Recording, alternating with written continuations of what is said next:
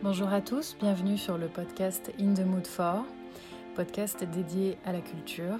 Aujourd'hui, je vais vous parler du livre d'Emmanuel Richard, Les corps abstinents, aux éditions Flammarion.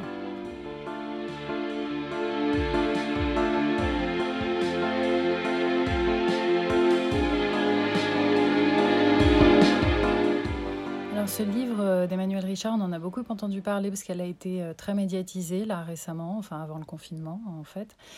Euh, c'est un livre qui forcément interpelle par son titre et qui interpelle, je pense, surtout par son thème, qui est absolument d'actualité.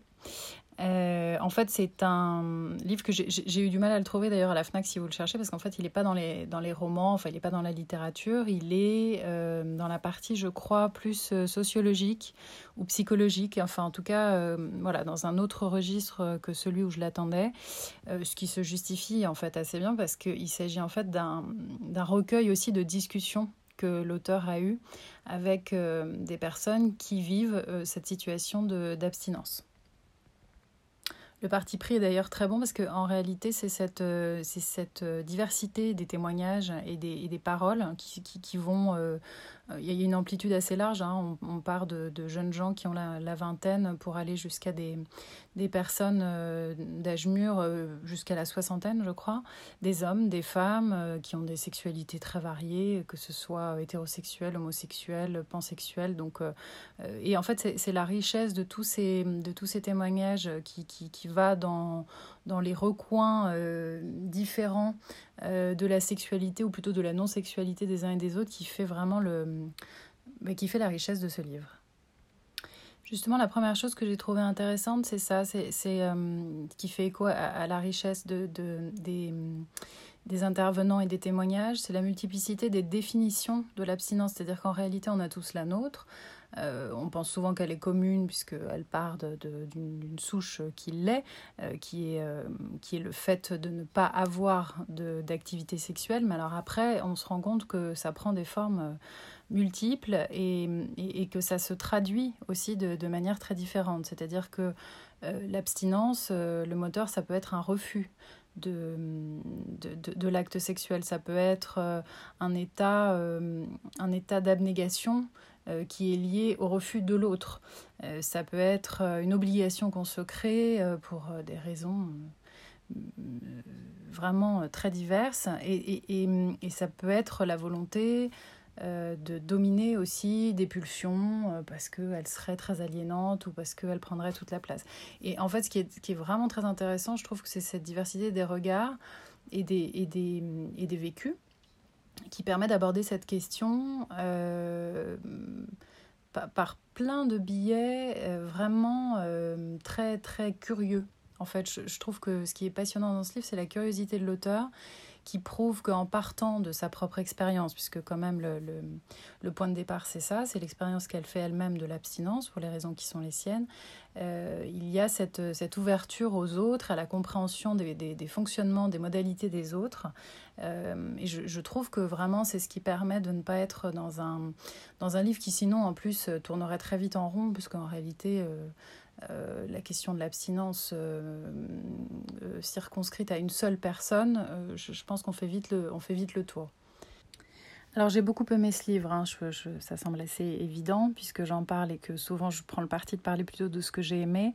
Mais vraiment je l'ai beaucoup aimé parce que déjà je trouve que l'auteur écrit très bien. C'est une écriture que je qualifierais de très sobre, très...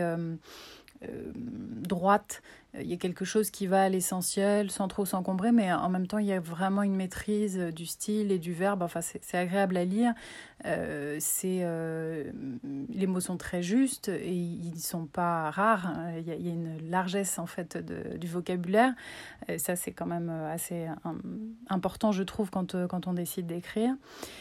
Et puis alors après, il y a les raisons pour lesquelles j'ai aimé, et je, vais vous citer euh, quelques-unes d'entre elles, simplement pour celles qui me semblent avoir justement un caractère très positif, parce que finalement dans l'abstinence, il y a cette notion euh, de retrait, de il cette notion un peu de frustration, euh, de, euh, enfin, il y a quelque chose de négatif, quoi, qui se dégage en fait de ce, de, ce mot souvent. Et en réalité, ce que j'aime à l'issue de la lecture, c'est que là, ce que j'en retiens moi, ce, sont, ce ne sont que des choses positives, c'est-à-dire que des éléments qui abonderaient plutôt dans le sens de l'abstinence. Alors, je ne fais pas du tout de de prosélytisme pour l'abstinence. Enfin, je ne veux pas essayer de convaincre tout le monde que c'est une bonne solution, mais euh, ce, que, ce que je pense en revanche, c'est que il peut s'avérer bien entendu que ce soit une option tout à fait constructive pour ceux qui le décident.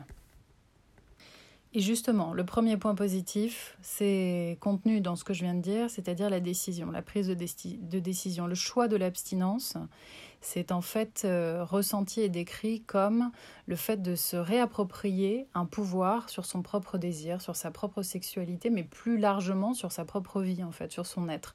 C'est-à-dire être décisionnaire, en fait, de ce qu'on fait, de son corps ou de ce qu'on ne fait pas, de la sexualité qu'on décide d'avoir ou qu'on décide de ne pas avoir, euh, au regard d'une société qui euh, a plutôt tendance à promouvoir le sexe, comme on le sait, et à penser qu'une euh, vie réussie passe par une sexualité très, très existante, très prédominante dans le quotidien. Et en fait, vraiment, ce que je trouve très intéressant là dans tous ces témoignages, c'est qu'on voit que pour certains, le choix de cette abstinence, c'est un répit. Tout d'un coup, c'est une, c'est une soupape. Voilà, c'est-à-dire que euh, ça leur permet de, d'enlever de, la pression dans leur quotidien, euh, ça leur permet de requalifier en fait leurs besoins réels, leurs priorités dans la vie et de défocaliser. C'est-à-dire que l'être euh, qu'il soit d'ailleurs être aimé ou être désiré simplement, en tout cas celui qui, cristallise l'envie et le désir, n'est plus le centre du monde, n'est plus le centre de tout, et euh, apparaît à ce moment-là la possibilité d'autre chose, de s'intéresser à autre chose, de vivre d'autre chose et de se regarder soi-même aussi. Donc euh, c'est la, la deuxième chose à laquelle ce pouvoir amène, c'est une libération. Et ça, elle est, euh, elle je trouve qu'elle est vraiment très sensible dans les différents témoignages. C'est hyper intéressant. C'est-à-dire que tout d'un coup, euh, l'absence de, sexualité, l'absence de couple, parce que la sexualité, quand même, souvent va de pair avec cette, euh, idée du couple, libère. Elle laisse en fait un espace, un champ des possibles à autre chose. et encore une fois, je crois au fait d'exister par soi-même euh, d'exister pour soi-même et pas forcément à travers ce prisme de l'autre. Parce que dans la sexualité et donc dans l'abstinence, il y a la question de l'altérité. Et, en fait, je trouve c'est vraiment euh, intéressant de voir que les personnes qui se sont euh, pliées ou qui se sont qui, qui, ont souhaité en tout cas passer par cette case de l'abstinence sont des gens qui souvent quand même ont mis à profit ce moment pour se connaître eux-mêmes. Et dans cette, euh, dans cette connaissance de, soi, il y a aussi une autre chose que j'ai trouvée très intéressante, c'est la redécouverte du désir. Et ça, c'est vraiment euh, un élément qui me semble très important parce que en réalité, on vit dans une société où le désir est quelque chose qui doit être satisfait immédiatement. Il y a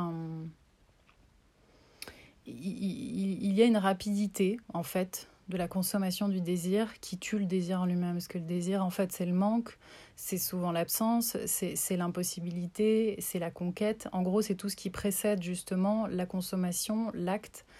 Euh, et, donc, euh, bah, dans cette abstinence, il y a cette reconquête du désir et puis tout ce que ça comporte, c'est-à-dire tout ce que ça déploie d'émotions, de ressentis, de sensations qui étaient sinon euh, très étouffées ou très... Euh, euh, enfin voilà, ça vraiment, ça, permet de renouer avec quelque chose qui est de l'ordre de l'intensité et qui est précieux dans cette question du désir.